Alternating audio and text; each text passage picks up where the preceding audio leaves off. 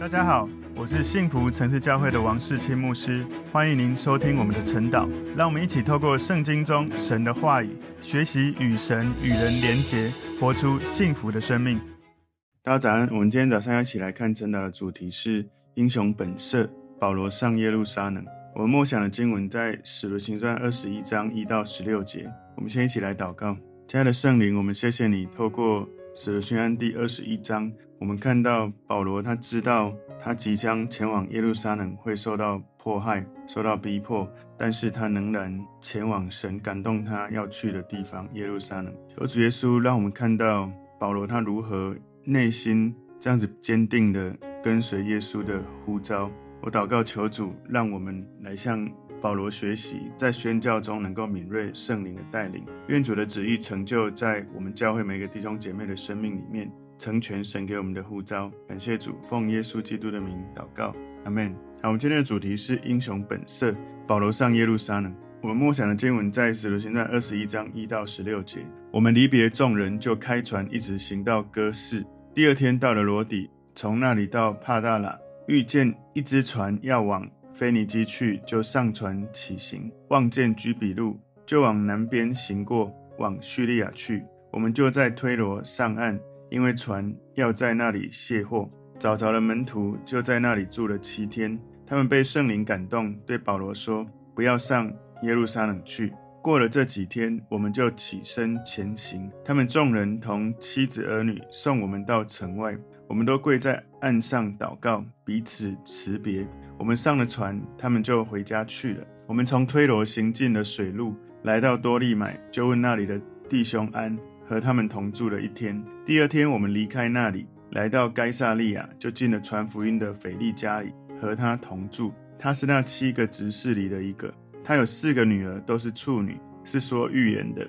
我们在那里多住了几天。有一个先知名叫雅加布，从犹太下来，到了我们这里，就拿保罗的腰带捆上自己的手脚，说：“圣灵说，犹太人在耶路撒冷。”要如此捆绑这腰带的主人，把他交在外邦人手里。我们和那本地的人听见这话，都苦劝保罗不要上耶路撒冷去。保罗说：“你们为什么这样痛哭，使我心碎呢？我为主耶稣的名，不但被人捆绑，就是死在耶路撒冷也是愿意的。”保罗既不听劝，我们便住了口，只说：“愿主的旨意成就便了。”过了几日，我们收拾行李上耶路撒冷去。有该撒利亚的几个门徒和我们同去，带我们到一个久为门徒的家里，叫我们与他同住。他名叫拿孙，是居比路人。今天我们主题是英雄本色。保罗上耶路撒冷。首先二十一章是保罗他回耶路撒冷之后，在往耶路撒冷的路上，他有被提醒，然后后来在耶路撒冷被抓。今天使徒行传在二十一章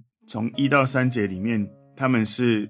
坐船来到推罗，然后第四到第六节在推罗他停留七天，门徒劝他不要去耶路撒冷都没有用。然后七到九节他们从推罗经过多利买到了该撒利亚，然后十到十一节先知雅加布预言保罗会在耶路撒冷被捆绑。十二到十四节保罗不听众人的劝告。十五到十六节他们从该撒利亚上耶路撒冷，路上住在拿孙家里。十七到十九节，他向长老们述说在外邦人中间传道的事。二十到二十六节，长老们劝保罗待人遵行条规。二十七到三十节，保罗在圣殿里面被犹太人捉拿。三十一到三十六节，千夫长带着兵丁把保罗从人群中救出来。最后三十七到四十节，保罗请求千夫长让他对百姓分诉。我们今天英雄本色，保罗上耶路撒冷。我们把它归纳七个重点。第一个重点，与以弗所长老离别。与以弗所长老离别。使徒行二十一章第一到第二节说，我们离别了众人，就开船一直行到哥市。第二天到了罗底，从那里到帕大拉，遇见一只船要往腓尼基去，就上船起行。所以保罗他这一次跟众人分离，是一个非常非常艰难的一种离别，因为他应该知道。这一离别，他们就不会再见到面了。保罗他花了很大的心力，在以弗所建造这些领袖，他倾注他的生命，他的心血，他爱这一些以弗所的领袖，这些领袖也非常的爱他，很深的爱他。所以他们在离别的时候是非常不容易的。第二个重点是保罗在推罗受到警告。首先，二十一章第三节，望见居比路，就从南边行过，往叙利亚去。我们就在推罗上岸，因为船要在那里卸货。那个时代，他们的船哦都是客货两用的，所以他们到了港口就需要装卸货物或者卸货，他们就需要有几天的停留。这也让我们思考，我们人生跟随耶稣，每到一个人生的季节，如果你有一些成就，神往往会提醒你要放下，以免让那些成就成为你的神。所以基督徒，我们要存着每个生命的季节，神要我们上货，要我们卸货，我们要知道生命的供应是耶稣基督荣耀的丰富是最重要的，而不是靠着我们自己的双手得到了成就之后，好像就把那个抓着。成为我们的神。使徒行二十一章第四节说，找着了门徒，就在那里住了七天。他们被圣灵感动，对保罗说：“不要上耶路撒冷去。”所以很显然，在推罗的门徒里面，有人预言保罗在耶路撒冷会遇到危险。事实上，保罗他早就有被提醒、被警告了。圣灵在他的心里早就告诉他会有这样的事情。使徒行传二十章二十二节，我们昨天的进度哈，使徒行传二十章二十二节说：现在我往耶路撒冷去，心甚迫切，不知道在那里要遇见什么事，但知道圣灵在各城里向我指证，说有捆锁与患难等待我。所以你知道吗？其实保罗他早就知道圣灵已经告诉他，他到了耶路撒冷，他会被捆锁，他会有患难。显然，这里这些门徒，他们也有人有启示，圣灵启示他们。不过，请大家要注意哦，这些门徒跟保罗说不要上耶路撒冷，这样子的警告，其实是这些门徒对于圣灵对保罗即将会在耶路撒冷面临危险的这样的预言，他们的解释。他们解释说，因为你到耶路撒冷会遇到这些危险，所以呢，请你不要上耶路撒冷。但是你知道吗？其实我刚刚有说，使徒行二十章。圣灵已经告诉保罗，他会在耶路上遇到这些事情，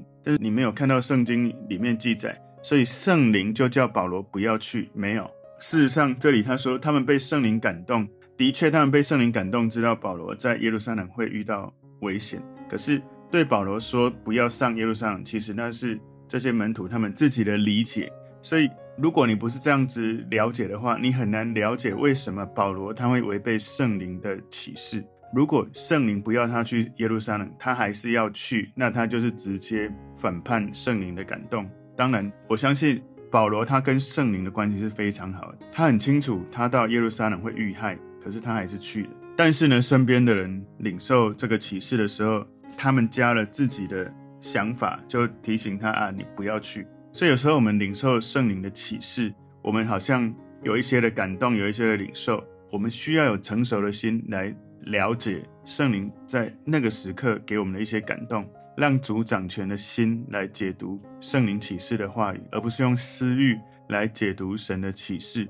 你知道，如果因为有危险，然后就说不要去，那你知道有多少历史上神所使用的领袖、所使用的伟大的人物，他们早就知道会有一些困难、有一些危险，他们仍然去，因为他们知道那是神的旨意。即使在现代。很多人他们前往穆斯林的世界、回教世界去宣教，他们也知道去那里可能会有杀身之祸，但是他们还是去，因为神给他们的护照。所以今天第三个重点，离开推罗前往耶路撒冷。使徒行传二十一章第五节，过了这几天，我们就起身前行。他们众人同妻子儿女送我们到城外，我们都跪在岸上祷告，彼此辞别。我们上了船，他们就回家去了。我请大家在看这个的时候要有那个画面哦。保罗要走的时候，这一些教会的领袖，他们全家同妻子儿女依依不舍送他们到城外，然后跪下来在那里一起祷告。我想象那个画面，我的眼泪就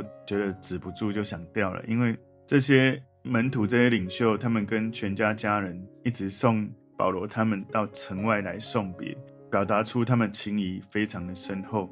事实上，你在。教会当中，在属灵的生命的连结当中，因为那种连结是很深的灵里面的连结，所以即使是时间不长，也会有很深厚的这种情谊，他们依依不舍。一般你在属世的世人的情谊，我们需要相处很长的时间才能够建立深厚的情谊，但是在信徒之间，我们有属灵生命的交流、深度的交流、灵里面的交流，我们会很深的去从神的爱来触摸我们，我们在灵里面有很深的连接。所以哪一天如果我们需要离别，是在教会的这种基督徒的之间，我们要离别，我们是透过祷告把彼此交托在主的恩典当中。所以尽管推罗的这一些基督徒，他们有一些忠心的劝告。要保罗跟他的团队不要去耶路撒冷，可是保罗跟他的团队，他们没有放弃，他们还是去了耶路撒冷，因为保罗知道这是神的旨意，所以他们就继续往前走。今天第四个重点，抵达多利买。使徒行传二十一章第七节，我们从推罗行进的水路来到多利买，就问那里的弟兄安，和他们同住了一天。多利买是在推罗南边大概六十公里的一个沿岸的港口，所以从推罗。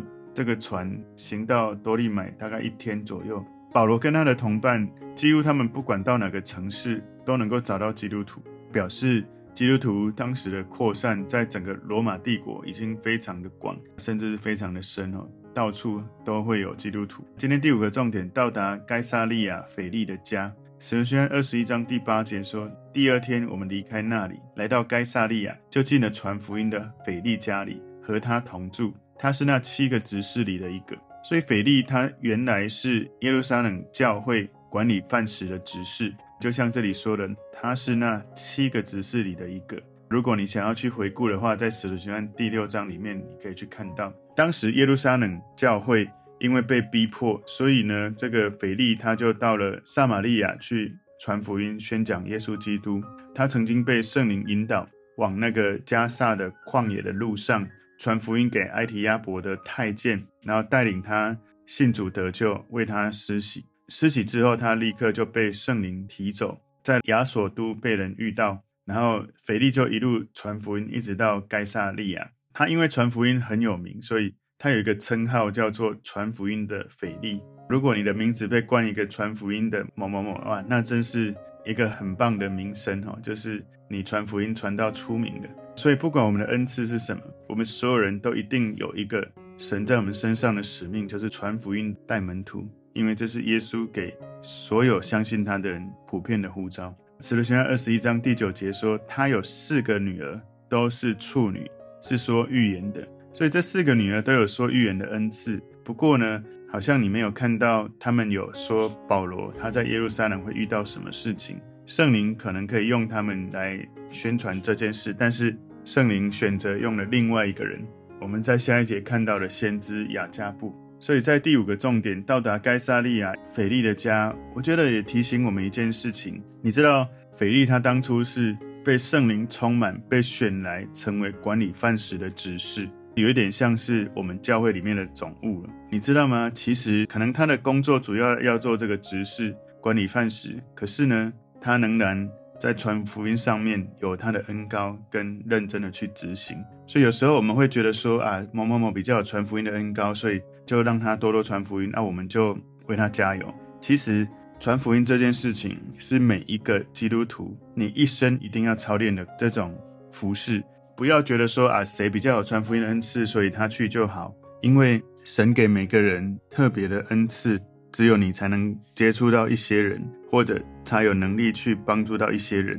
如果我们常常觉得说啊，我不会传福音，所以我请谁来就好，你永远都不知道怎么把福音传递给你所爱的家人，你觉得重要的人。你常常都会觉得说我不行，所以就要找谁。你一定有一个认知，就是这是你一辈子要做的一件事情。如果你一直说你不行，你一辈子就在这一点就一直觉得自己不行。很多时候传福音不是因为我口才好，不是因为我资历好，是因为我愿意，我有热情，我全力以赴。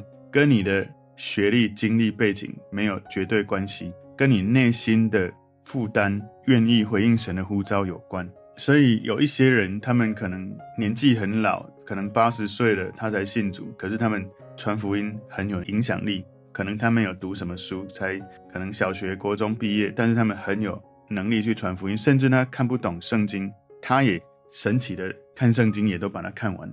有的人很有能力或者很有资源，可是不传福音。好，所以其实传福音最重要的关键是你愿意跟神说我愿意，然后呢，你祷告让神来带领，那你做你可以做的。今天第六个重点，雅加布在该撒利亚警告保罗。使徒行传二十一章第十节说，我们在那里多住了几天，有一个先知名叫雅加布，从犹太下来。雅加布他曾经有预言天下会有大饥荒，结果就真的应验了。在使徒行传十一章二十七、二十八节，当那些日子有几位先知从耶路撒冷下到安提亚，内中有一位名叫雅加布。站起来，借着圣灵指明天下将有大饥荒。这事到格老丢年间果然有了。所以这个亚加布先知他来跟保罗传达神给他的启示，告诉保罗在耶路撒冷有危险等着他。使徒行二十一章第十一节说：“到了我们这里，就拿保罗的腰带捆上自己的手脚，说圣灵说犹太人在耶路撒冷要如此捆绑这腰带的主人，把他交在外邦人手里。”所以亚加布他的预言是真实的，而且是真的从圣灵的感动来的，你知道吗？其实这个先知他就讲到这里而已，他没有多说。我们很多时候我们领受一些启示，其实圣灵在你心中的确给你了启示，可是你会加上自己的私欲，说所以你应该这样或那样。我们很多时候，当你真的有一些神的感动的时候，你要花时间。等候，如果神有进一步说这个启示，神的心意是什么，你就说。但如果没有的话，我们要小心，不要因为我们的私欲就去解释说，所以圣灵这样子启示。所以我曾经听过有教会的姐妹，她不愿意被遮盖，她就告诉我，牧师，我跟你讲哦，我有一些领受，这个领受非常大，一定要主任牧师才能够听。我就觉得这有大到这样吗？我当时是区牧，我跟她说。他甚至不是小组长，也不是区长。我说我是你的区牧，你可以直接先告诉我。然后讲半天都不讲，最后他终于讲了。他说：“我这个启示就是我们的教会会越来越大，但是呢，有一件事一定要先发生，就是之前有一个男生跟我在同一个小组，后来我们不在同一个小组了。教会要越来越大，我们两个就一定要再回到同一个小组，教会才会变得更大。这很明显，这就是把自己的私欲放到。”他说圣灵的启示，而且他说教会会越来越大，这根本所有人都知道，每一个教会都会越来越大，你增加一个人也是越来越大。求主帮助我们哈，我们不要好像觉得好像听到一个神的话，我们就说这是神说的，所以你应该要这样做。所以有时候人们会把我觉得神说要这样或那样，但实际上是自己的想法哈。我们真的要有成熟的心，才能够在。属灵的恩赐上操练是真的是够成熟的。对了，所以那位姐妹，我灵里面感觉到她的精神状态可能有一点问题。神给我感动，就直接问她，因为我对她也是有熟悉，也是有存款的了哈。我就直接问她说：“你有在吃什么药吗？”她说有。我问她吃什么药，她说身心科的药。我问她你还有在吃吗？她说一段时间没有了。我就直接问她，你要不要请妈妈来带你回家？因为她当时。我觉得是需要有家人来带回去的。他说好，就打电话给妈妈，妈妈就来带他回去。所以我们要知道，先知亚加布告诉他圣灵说这件事，但是亚加布他没有说不要上耶路撒冷。然后呢，你看到十二节说，我们和那本地的人听见这话，都苦劝保罗不要上耶路撒冷去。所以你看到连路加可能都在那个。劝他不要上耶路撒冷的这个行列里面，保罗其实在这件事已经早就领受圣灵启示好多次了，他早就知道这件事情。所以，一个超自然启示的预言，这是神很多时候要做事的时候会放在人的心里。其实我在带领教会发展的过程，神常常会先给我一些启示，知道接下来神要做什么。老实说，我并不知道细节，接下来要做什么。可是我就祷告，我甚至有时候就会跟比较核心的领袖先分享。有趣的就是，神会把这样的感动也放在有一些人的心里，我们就会心里有印证，知道这是神在带领。我们不是靠着自己要做什么，我们就知道神有一些感动，我们就往那个方向前进，然后等候神他在对的时间带对的人来一起做对的事情。所以教会，如果你是核心领袖同工，我真的鼓励你。我们有核心领袖的聚集的时候，我们尽可能大家可以参与，然后在其中，我们可以明白神的启示，明白领袖如何彼此来成全跟支持。不是好像领受一个启示，说到耶路撒冷有危险，所以不要去好了。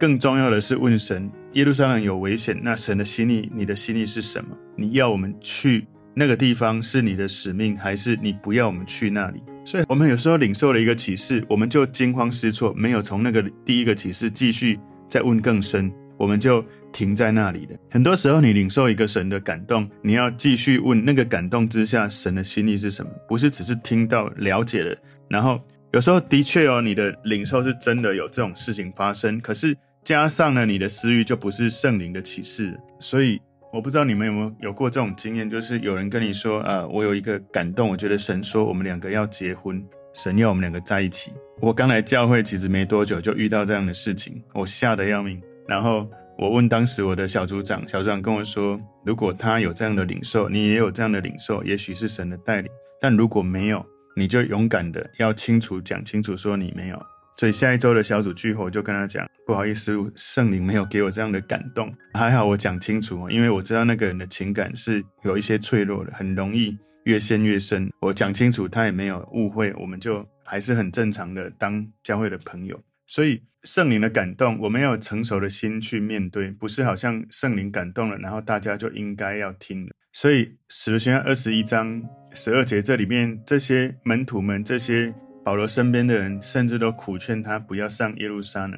保罗其实他是被圣灵带领，是很清楚的。包括马其顿的呼召，他本来没有要往那里，可是他知道神要他往那里走。然后这一次，神其实有给他心里有一些负担，要回到耶路撒冷，即使是遇到危险，他都会去。使徒行传二十一章十三节，保罗说：“你们为什么这样痛哭，使我心碎呢？我为主耶稣的名，不但被人捆绑。”就是死在耶路撒冷也是愿意的，所以保罗他不顾危险哈，圣灵已经有启示说到耶路撒冷会有危险，他还是仍然要去。这不是他背逆圣灵的感动，而是他顺服圣灵的感动。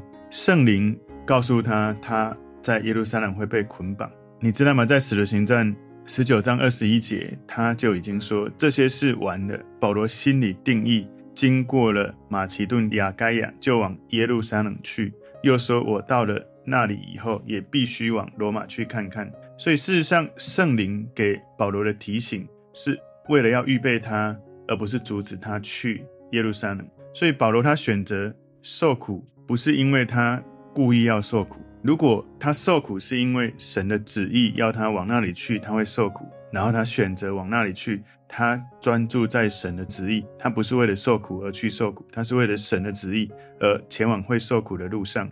一个正常的人不会故意要受苦，一个跟随神的人，他是选择神的旨意，即使要受苦，他也是往前走。其实就像耶稣，他知道他来到人间，他的使命最后就是上十字架，他知道他会被出卖，他知道他会被钉十字架。他知道他会受苦，他知道他所爱的人在旁边，他的妈妈看着他上十字架，心如刀割，他仍然上了十字架。所以想一想，保罗愿意付出这样的代价来跟随耶稣，因为耶稣在他的心里面很深的去触摸到他，影响了他，让他愿意这样子来紧紧的跟随耶稣给他的呼召。我曾经在一个不能够公开传道的国家宣教。遇到了一些危险哈，然后被带到执法的单位去。回来的时候，我隔一年继续要出发，又去同一个国家的时候，哇！教会弟兄姐妹，我们核心领袖就跟我说：“牧师，你还要去吗？很危险呢。”然后你知道，当时我就觉得就是神的呼召，好像我也没有觉得说去会危险。感谢主，后来一直重复再去很多次，其实没有再遇到危险。当然每次都是有危险，但是感谢主都是平安回来。所以。你最重要是要跟随神，知道神的旨意。使徒行二十一章十四节，保罗既不听劝，我们便住了口，只说愿主的旨意成就便了。所以保罗的同伴包含了这个路加，就是这个使徒行传的写作者，他们知道神的旨意会成就，他们开始相信说，可能保罗他的领受是神的心意，他们就说愿主的旨意成就。他们希望这件事情是神的旨意，就算他们很担心保罗会被抓，但是还是求神保护，求神带领。所以这个有危险，这个提醒，其实圣灵早就告诉保罗。所以圣灵是在预备保罗的心。这些身边的人请他不要去，我们是可以理解，是合乎逻辑的，但那不是神的心意。所以当他们把保罗不顾危险，坚持要去耶路撒冷这件事情，他们如果意识到这是主的旨意的时候，他们也能够放下，能够了解。所以很多时候，我们觉得应该要这样，哇，过不去，情绪很大。可是更重要不是你的情绪，更重要是神的心意是什么。很多时候，我其实不止一次听过神跟我说，神最看重的不是你快不快乐、满不满意，而是你有没有走在神的心意里面。因为你没有走在神的心意，你总是情绪很高涨、很挣扎、很痛苦。可是你走在神的心意里面，就算前面会有很危险、很害怕、很痛苦的事会发生，可是你仍然心里充满了确据，充满了神带领你的平安。所以很多时候我们会把自己解释。自己觉得啊，这个启示是这样，所以我们加了自己的解释或是应用在神给我们启示的话语上面。我们常常觉得说，这是出于神的，这是神给我的领受。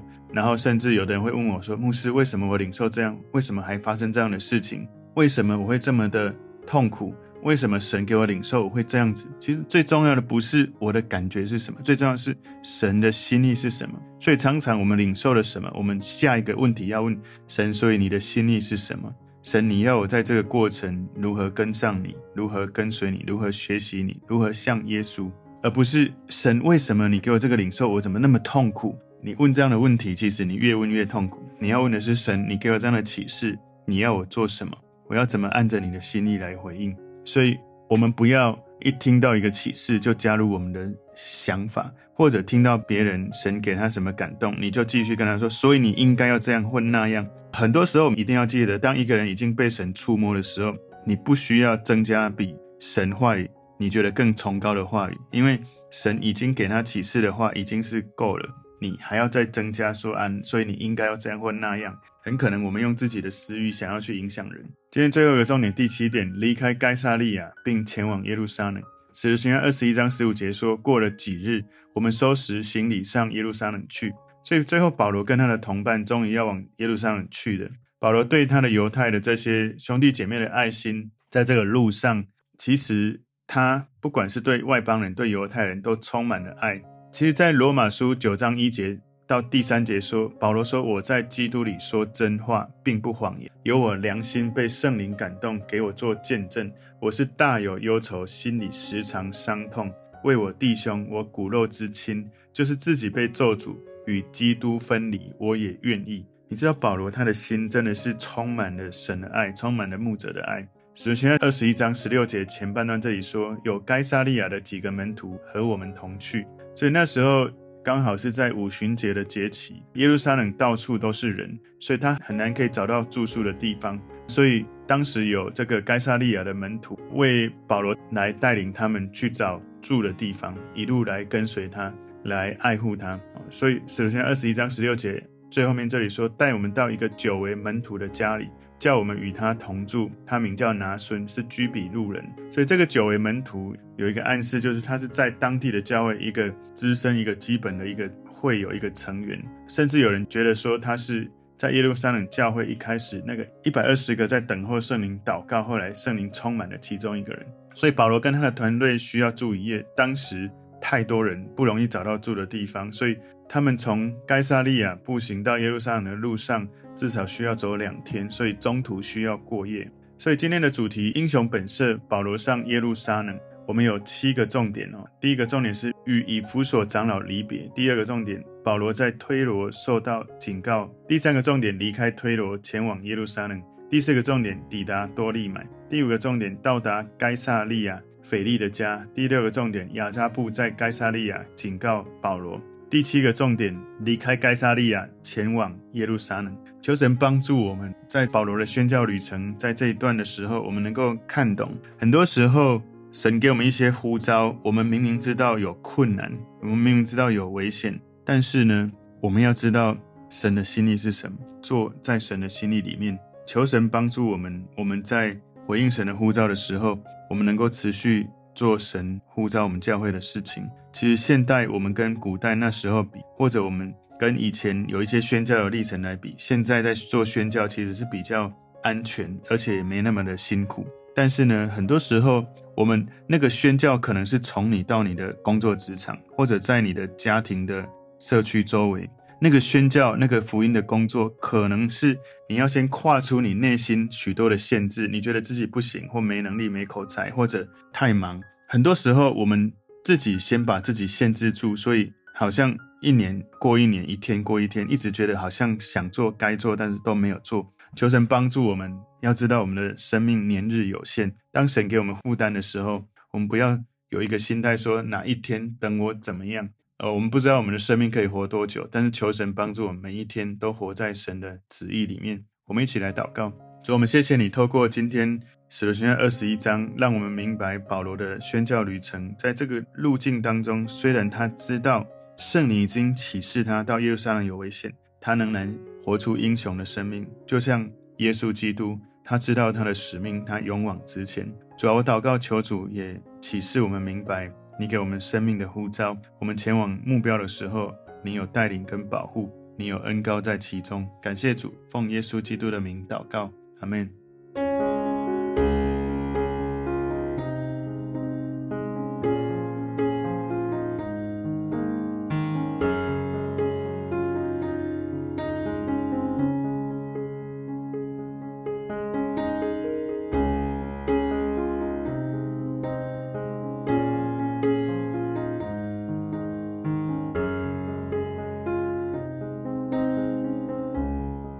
们如果这个信息对您有帮助，请您在影片下方按赞、留言，并分享给您的朋友，分享在您的 IG、Facebook、Line 或者其他的社群媒体上面，来祝福您的朋友。当然，也别忘了订阅我们的频道和开启小铃铛，这样您就可以收到我们最新的影片通知哦。